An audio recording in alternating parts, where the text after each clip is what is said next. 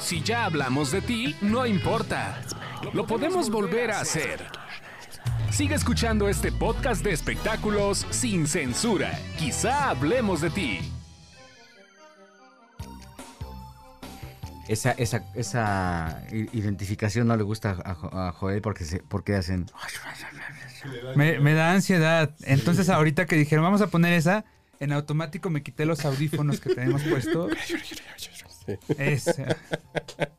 No lo hagan, por favor. Hay que, hay que hacer una investigación como eh, Sergio Andrade. ¿Te acuerdas que en el disco Gloria Trevi tenía un... Sí, de- que por eso tienen que obedecer. Tienes. Por eso debes Eh, obedecer. debes obedecer. Por eso debes obedecer. Qué cosa. Bueno, a ver, entonces llega el momento culminante de la película, de la, pel- de la pregunta. No, es, es muy simple, muy sencilla, pero es para darnos un poco, eh, ponernos eh, el panorama un poco más claro. Eh, ¿Qué tanta verdad o qué tanta no verdad eh, se dice en este libro de Olga Warnat? Según lo que las historias que tú conocías, porque estoy seguro que tú conoces mucho más de lo que nos has contado. No, claro, y fíjate que no lo he terminado el libro, pero lo que te puedo decir, si te refieres a lo del secuestro, no, ha sido el episodio eh, más terrible que ha, que ha vivido la familia Fernández este, antes de, de lo de la salud de don Vicente. Y yo te puedo decir que, que como, como lo decían ustedes, o sea, da a entender, pero lo, lo único que a mí no me gustó del libro es que ella ni los conoce, ni los ha entrevistado nunca. Pero a ver, espérate, Jorge. Tiene una documentación de 210 fuentes de información. Sí, Gil, directas, pero... declaraciones directas de Don Vicente. No estoy- yo no estoy defendiendo ni a uno ni a otro. Es más, ¿sabes qué? Entrevisté a Olga Warnat, lo podemos subir como episodio. Ah, quizá hablemos de ti, la, la entrevista completa. Y que te dije que me llevaras y no me quisiste No, llevar. pues fue por Zoom, me hubiera encantado. Ella está en Argentina, Buenos pero viene en enero, parece. No, ya sé, pero para que yo ahí de metiche como ahorita que así, así, Ah, calladito. bueno, pero lo pueden, va- pueden escuchar la entrevista completa de, de- que le hice a Olga Warnat en otro, en otro, en otro Edición en otro- especial sí, de- Ah, pues ahora que, ahora que de quizá. ahora de diciembre, Lo ponemos ¿no? en diciembre. Oh, pues.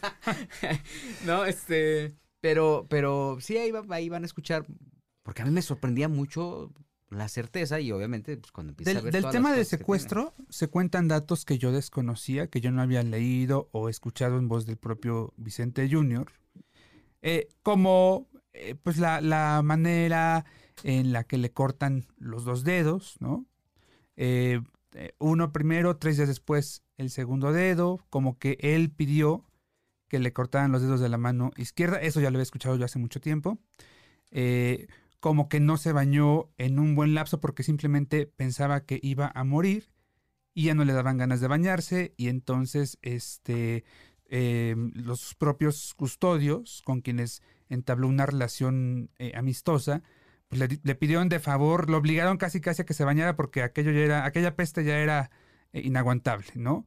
O sea, sí, detalles que yo desconocía. No sé si tú habías escuchado o, te habías enterado de estos detalles, Jorge. Fíjate que una vez, este, Vicente me invitó a su casa acá en Guadalajara y nunca había tocado yo el tema. Yo lo conocía por los medios de comunicación y me lo empezó a contar y yo tuve que decirle que parara de, de contármelo, Joel, porque, porque yo veía a un Vicente recordando este momento y desencajado, con lágrimas. Y fue un momento como, Dios, dices, gracias por la confianza, pero no era una entrevista, era una charla casual, ¿no? Porque de ese día estábamos platicando de nuestro restaurante favorito en Guadalajara y que si la torta ahogada y de repente salió el tema. Y, y es un tema que hasta la fecha le sigue doliendo mucho a Le Vicente. cuesta mucho hablar, no le gusta hablar, Sí. más bien. Por ejemplo, cuando el pleito con Aileen Mujica, recuerda lo que, que de pronto eso fue, o sea, porque él, él sí se le fue con todo en su momento, fue porque, perdón, Aileen como que minimizó el secuestro. O sea, a la hora de declararlo ahí en, en Suelta la Sopa. Sí. Entonces le sigue costando mucho trabajo a Vicente a hablar del tema. Incluso en la familia es un tema que no se toca. No, O pues sea, es no que- es un tema como de los domingos, pues. Claro, pero además no, pues, tampoco es así algo bien padre, ¿no? De- No, Sí, claro. No, ah, ganaste el campeonato de fútbol americano cuando Sí. tenías 14 años, pues eso está padre, pero lo, lo otro es un proceso complicadísimo. Ahora, ¿tomó terapia Vicente Junior? Sí, claro, tomó terapia y, a- y aparte, este... El libro dice que no, ¿eh? No, no, no, pero, pero eh, a lo mejor, el- porque es que volvemos a lo mismo, porque no lo ha declarado Vicente a los medios, ¿ok? Porque este libro como que se basa en muchas fuentes, sí, pero, pero no hubo un acercamiento directo. Lo que sí te puedo decir que eh, Vicente, por ejemplo, lo, lo recuerda todos los días. Él me dice que todos los días lo, lo recuerda, pues tiene que voltear a ver la mano y se acuerda. ¿Me explico? Sí. O sea, y, y también recuerda que durante mucho tiempo Vicente tuvo que ser como muy inteligente. Si buscas entrevistas o buscas eh, eh, videos de hace 20 años, una cosa así, este, no recuerdo, ¿hace cuánto fue el secuestro? No, fue- no- no fue hace 20. 98, 13 de mayo del 98. Ah, Ok. Pues ah, eh, después del 98 te vas a dar cuenta que siempre Vicente metía las manos al- a los... Sí. a- siempre trae chaleco y siempre metía las manos a los chalecos o a las bolsas del pantalón, porque todos los medios lo primero que hacían era que que le estaban entrevistando a su papá y que las cámaras no estaban apuntando a don Vicente, todas las cámaras estaban apuntando a la mano Sí. de Vicente Junior. Y que ahí fue donde Vicente, y por ahí debe de haber una atención donde les dijo que por favor no hicieran eso. Le pidió a los medios de favor que, que no le estuvieran tomando la mano porque, porque pues mucha gente, este, ya sabes, eh, aprovechaban el momento para decir, tenemos la imagen de, la mano sin dedos de, Vicente, de Vicente Junior. Y sí, te digo, es un asunto que, que le ha costado trabajo y que yo siento que no ha logrado superar del todo porque es un evento trau o sea, súper traumático, la verdad. Y, y eso también lo ha derivado, pues a lo mejor en, en los problemas que ha tenido con sus parejas, en los problemas que ha tenido también para, para sus negocios, porque de repente Vicente, pues sí tiene su carácter también.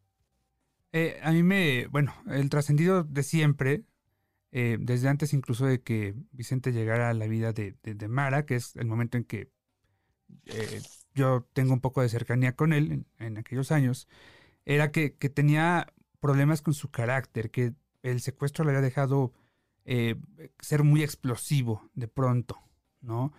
Que no lo podía dominar. Eh, mm, y bueno, yéndome al último capítulo de este libro, que la semana pasada tratamos aquí de manera muy amplia, escuchen el episodio 120, em, hay una parte donde se habla de que Gerardo Fernández le habría robado a la novia, le habría robado, robado- robado, perdón, la novia a uno de los hijos de Vicente Jr. Yo le pregunté el martes a la propia Olga eh, que de quién se trataba, de Ramón o de Vicente eh, IV, Cuarto, eh, pero Olga no quiso revelarme ese dato. ¿Tú sabes algo al respecto? o sea, de que Gerardo le bajó a Gerardo su le bajó. sobrino, la novia, Ajá, ajá, pero Gerardo Grande. Gerardo Grande. Es lo que dice no, Olga. pues que- no, pues Gerardo, digo, no dudo que se haya echado una canita al aire, pero, pero él está con Alba, su esposa, desde hace muchos años. Olga también y- habla de que el matrimonio con Alba, que por cierto dice que es su prima hermana, eh, de que ese matrimonio ya desde hace tiempo, pues ya, ya caducó. O sea, están juntos, pero por guardar las apariencias, dice Olga en su libro. ¿Qué piensas tú? Pues eh, que la verdad Gerardo no tiene necesidad de guardar las apariencias porque Gerardo lo que menos hace es figurar en sociedad en Guadalajara ni en México. O sea, no es una persona que digas, ay, mira, está en el Club Rotario y mira, va a las cenas elegantes o mira, va a muchas bodas. O sea, la verdad es que no dudo, a lo mejor que, que, la matrimonio se acabó y hay muchas parejas que deciden estar juntos aunque no se hablen, pero eh, de eso a que digas, ay, para guardar las apariencias, pues no lo creo, digo, a menos que don Vicente Fernández lo ponga como requisito. Por, ya sabemos que América Guinard eh, la siguen tratando como un miembro de la familia. Una hija más, ¿no? Cuquita, una hija más para don Vicente y para doña Cuquita, pero eso sí de guardar las apariencias. No o sea, así con Jimena, ¿verdad? eh, no, fíjate que la, la única, la única, única pareja de, de Alejandro Fernández que tiene como ese eh, estatus dentro de, de sí es América Guinard, que es una dama en toda la extensión de la palabra. Sí. Y después vino Jimena, pero con Jimena, digo, hay muy buena relación con los hijos que cada rato están acá en Guadalajara. También lo comentamos cuando fue la cena de, de su fundación. Eh, luego, ¿quién vino después? Vino y Ayari Anaya. Ayari iba al rancho y todo, pero tampoco hay esta cercanía de esta manera, porque hay que aclarar que eh, si tú entrevistas a América Aguilar o platicas, ella se refiere como mi mamá Cuquita y mi papá Vicente. Sí. ella no le dice a mi don Vicente o ella no le dice mi ex suegro, no, es mi papá Vicente, este, porque a veces te dice, por ejemplo, los hijos le dicen tata a, Sí. a don Vicente y de pronto este, es chistoso porque a, a doña Cuquita le dicen cookies, o sea, los nietos, ¿no? Ok. Entonces, este, pero siempre es, no, mi papá Vicente esto, Jorge, mi papá Vicente el otro, mi mamá Cuquita esto. Entonces, siempre ha habido ese respeto de ambas partes y se quieren muchísimo, eh, pero no ha pasado con ninguna pareja de Alejandro, ¿eh? que las conocen, que doña Cuquita es muy educada y don Vicente también, y le dieron su trato y todo, sí. Pero así como que, que, por ejemplo, el último cumpleaños que también lo reporté aquí, este, estaba, Jim- estaba, perdón, este, América Guinar en el, en el cumpleaños de don Vicente en el rancho. Y no estaba Jimena, y tampoco estaba Yari, no estaba Carla. Ok, pero entonces regresando al tema de Gerardo, según tú, su matrimonio está estable, están bien, eh, él y Alba, y, y nada de que, de que pues ya nada más están juntos por las apariencias, según tu perspectiva.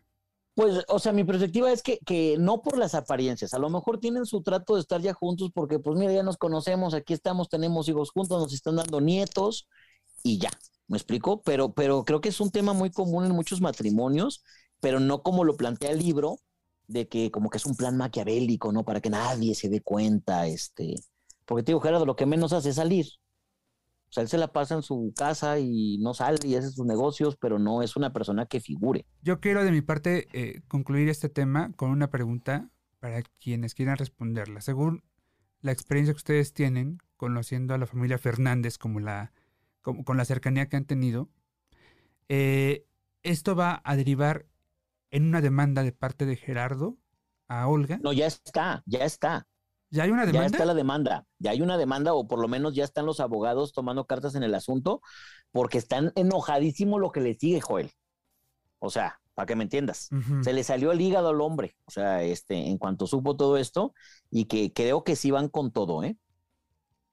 Ok, Olga, eh, yo le cuestionaba este tema a Olga y ella me decía que eh, antes de publicar este texto, ella lo puso en manos de jueces, de abogados, eh, les mostró el contenido y les mostró las bases de, lo que ella escribió y que, eh, pues, eh, como todo estaba también sus- sustentado, perdón, que las fuentes que ella consultó, los asesores que ella tuvo, le dijeron, adelante, públicalo, no tienes riesgo de perder una demanda en caso de que la hubiera. Habría que hablar, platicarle al buen este abogado Pous, ¿Sí? que él se la sabe de todas, todas de esas cosas, la verdad. Ok, este tema, ¿quién, quién, es- quién lo está llevando, sabes? El- en cuestión de abogados. Eh, no, pues los abogados de los Fernández, acuérdate que ellos tienen su corporativo, Gerardo tiene Grupo Fernández. Alejandro tiene Corporativo Fernández, y ellos tienen ya ahí, así como tienen sus 20 contadores para sus miles de empresas, también tienen su, su bufete de abogados ahí integrado. Hijo, man, se va a poner. Se va a poner bien bueno esto. Ernesto, ¿ya se, ¿ya se durmió, Ernesto? ¿Ya se durmió? Ernesto, Sí. despierta. No, no, no, aquí estaba escuchando a Jorgito Soltero, más bien parece que él escribió el libro. No. Ya se aventó el libro en este capítulo. ¿Y por qué no escribe un libro?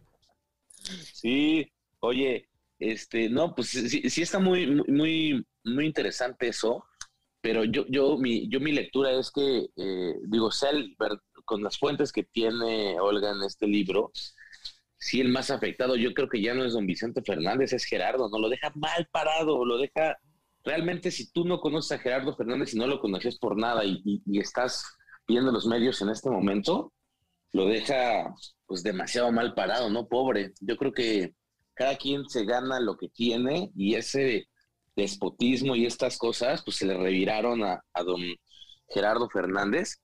Pero yo quisiera concluir también preguntándote algo, Jorge. ¿Hay un plan de contingencia ya armado que tú sepas? en No, dado les- caso de que llegara a pasar lo peor con don Vicente en las próximas horas o días, ¿hay un plan ya que se tenga previsto? No, que Dios nos agarre confesados, porque si mira, cuando uno dice la familia Fernández y tan poderosa y bla, bla, no tienen un publirelacionista, no tienen una cabeza. La cabeza es Gerardo y él es el que toma las decisiones, ¿no? Y doña Cuquita, obviamente. Pero no, no, no creo que estén dimensionando que, que si Dios no lo quiere, algo sucede con don Vicente, va a estar la prensa mundial aquí va a haber muchísima fanaticada en el rancho, en la arena BFG o donde se les ocurra hacer las cosas. O sea, creo que no lo han dimensionado, ¿eh? Creo que no, no tienen ni idea. Y, y sí va a ser un relajo, ¿eh? Para que te prepares, hijo, porque sé que vas a andar por acá. Sí, caray, sí, sí, sí, sí, sí, sí, es algo complicado, pero qué mal que, que todo recaiga en una persona que tiene poco tacto con, con, con la prensa y con el nivel de estrella que es su papá, ¿no?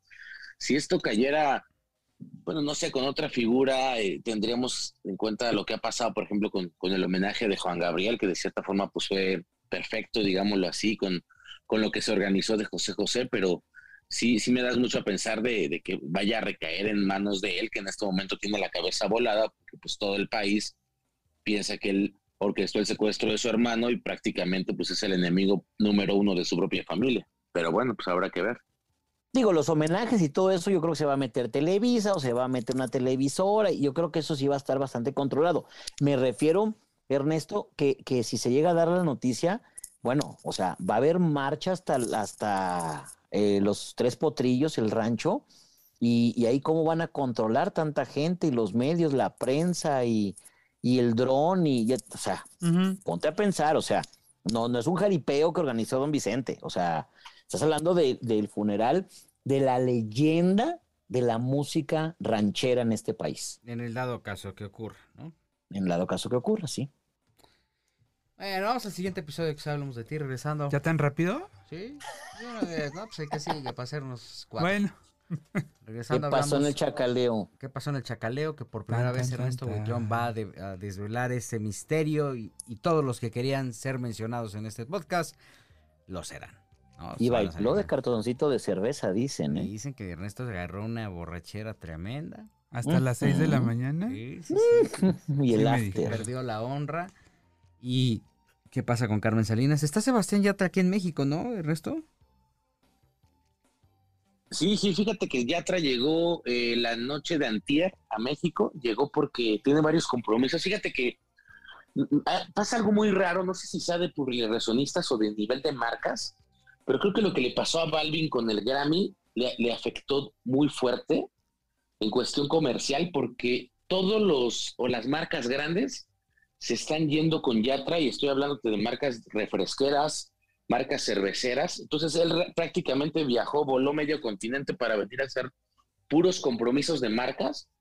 Este, más adelante les voy a contar qué fue y cómo, pero sí creo que hay una secuela post-Grammy al tema de Balvin y al tema de la pelea que tuvo pues tratar de boicotear la, la empresa y, y, que se le volteó en las marcas. ¿eh? Y además también... Ahorita te doy mi postura, porque según tú todo gira en torno al Grammy y no creo, ¿eh? También. No, no, no. Y Relájate. también saben que en torno a lo que le pasó a Balvin, acuérdense que hubo una, un ataque muy duro por parte de varias asociaciones feministas por el tema de Perra, que canta con Tokishka, que es una cantante eh, dominicana, y me parece que, pues sí, sí, Balvin sí está, o sea, sí es una estrella, pero ahora Yatra está acaparando todos los mercados, sobre todo comerciales. Ya les contaré al ratito. Vamos a la pausa, regresamos.